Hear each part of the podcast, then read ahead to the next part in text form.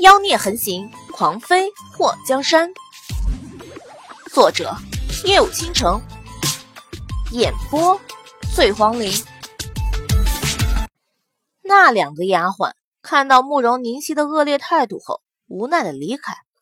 看到他们离开后，关上房门，慕容凝曦敲了敲床：“出来吧，别憋死你。”白淼淼从床下钻出：“小宁子，刚刚。”你真凶，别动！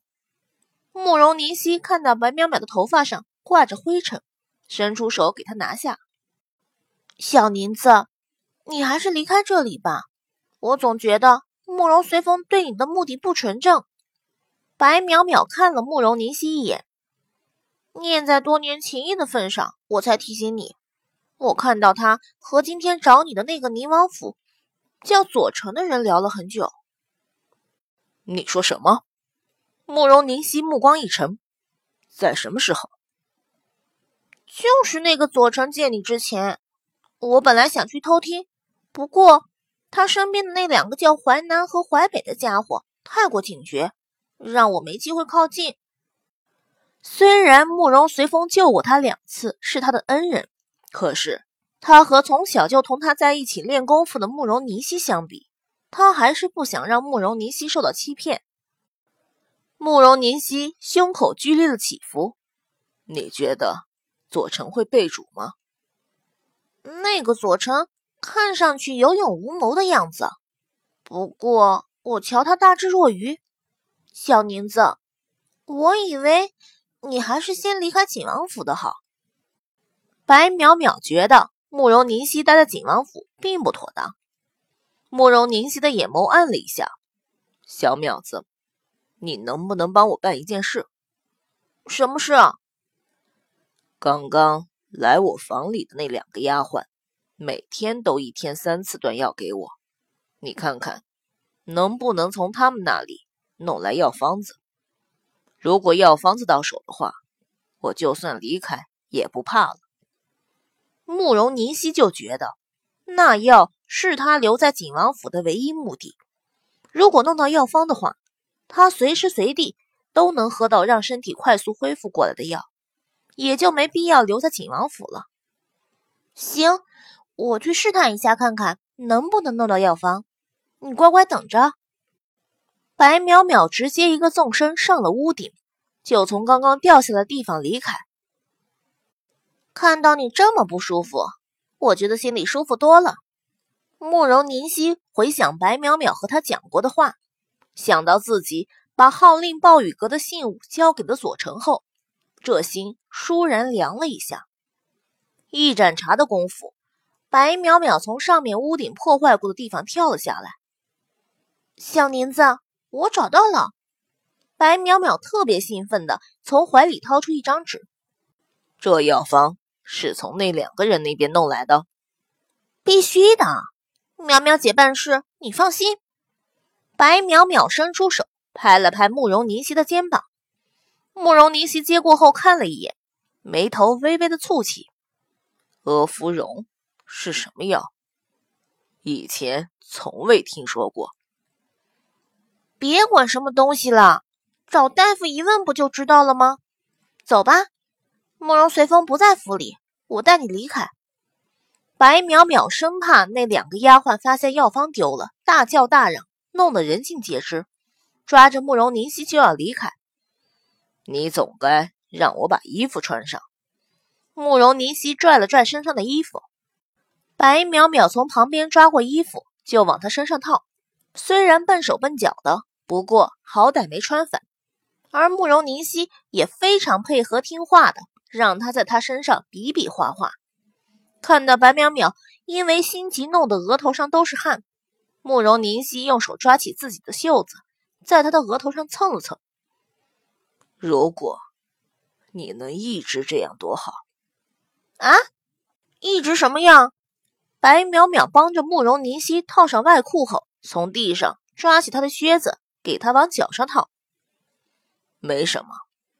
慕容凝曦在他给他套上靴子的时候，眉头蹙了一下。他粗鲁的动作牵动了他的伤口。小宁子，你怎么了？是不是我把你弄疼了呀？白淼淼抓过大氅，披在慕容凝曦的身上，正准备扶着他下地，发现他表情有些不对。没事，走吧。慕容凝曦双脚一着地，就有种钻心的疼。小淼子，你再去一趟那两个丫鬟的地方，他们那里应该有外涂的药，那药放在伤口上会止疼。白淼淼一跺脚，真的是欠了你的。看到白淼淼动作利落的上了屋顶离开，慕容凝曦的脸上带着一丝愉悦。这个丫头其实没她想象中那么无情冷血、无理取闹。小宁子。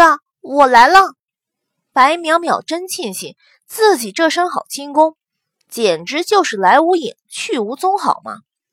你真厉害！慕容凝曦毫不吝啬的夸赞他。白淼淼得意的扬起眉毛，快来上药。慕容凝曦看到白淼淼打开他的脚筋断掉的地方绑着的绷带，把原来带着药膏的纱布扯下去，换上了新弄来的药膏，然后。用干净的纱布一圈圈包扎上，虽然包扎的有点难看，不过慕容凝曦却觉得这是他见过的最美的包扎。那药膏贴到皮肤上后，带着一丝凉意，不久后就散发着热量，让他的双腿都跟着暖和。最主要，这药膏有止疼的功效，很快让慕容凝曦。倍感疼痛的地方满满的麻木，走吧。慕容凝曦知道现在是最好的时机，如果时间耽误久了，不知道左丞拿着暴雨阁的信物会做出什么事情。不是他不相信左丞，而是他实在太相信白淼淼的话，所以其他人在他的心目中的地位也就没那么高了。白淼淼拉着慕容凝曦上了屋顶。居高临下的辨别道路的能力会更强一些。刚刚滋生这样的想法，白淼淼就鄙视了自己一下。他什么时候对辨别道路这一项看得如此之重了？好吧，从小到大，他好像一直是在无法辨别道路这个死循环里转圈。慕容凝曦没想到白淼淼这个路痴能把景王府调查的这么详细。这一路离开，总是躲开了景王府侍卫的注意。你怎么做到的？他记得这个丫头在五岁的时候，曾经在住了五年的山上走丢，两天两夜都没能找到回家的路。其实那条路就在他前面不到一百米的地方。今天看到白淼淼这么熟练的带着他在景王府穿梭，他第一感觉。就是这丫头的路痴毛病已经治好了。白淼淼非常得意和自豪地拍了拍胸脯子。虽然我认路的能力差，不过我反追踪的能耐可大着呢。只要顺着景王府侍卫少的地方走，肯定能走出景王府的。慕容凝曦被白淼淼这爆棚的自信感给击败了。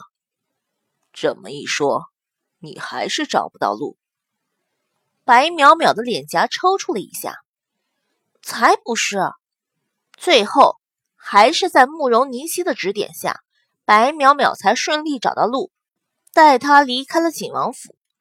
两个人出了景王府后，白淼淼想要拉着他回宁王府的时候，被他阻拦：“先不要回去。”白淼淼愣了一下：“不回宁王府吗？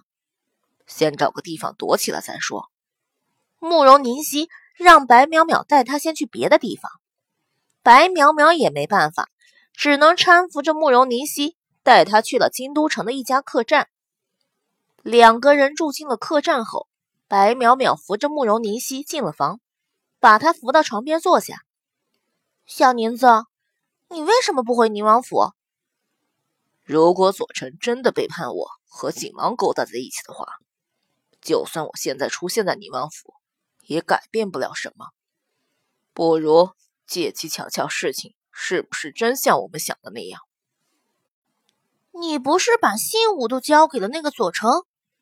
如果他拿着你的信物，带着宁王府的人、暴雨阁的人和慕容随风的人去晋王府怎么办？不管莫季夜死不死，一旦事情败露，慕容随风可以脱离的一干二净。可是暴雨阁要是暴露，把你牵扯出来的话，你怎么解释？白淼淼一脸的情急，你快回宁王府阻止左丞，不要让他用你的信物召集宁王府和暴雨阁的人。慕容凝曦眼眸一眯，你是不是特别不希望我让人铲除纪王府？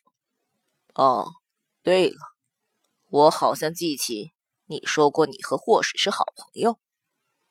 慕容凝曦，你别用小人之心夺君子之腹好吗？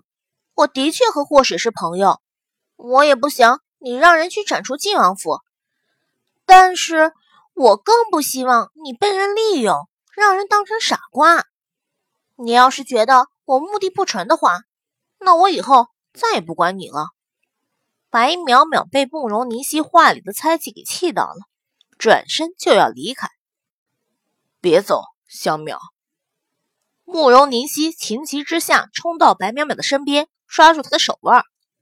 等抓住他的时候，他才发现自己的双脚还不能这样承受自己全身的力量，直接一个趔趄就要摔倒。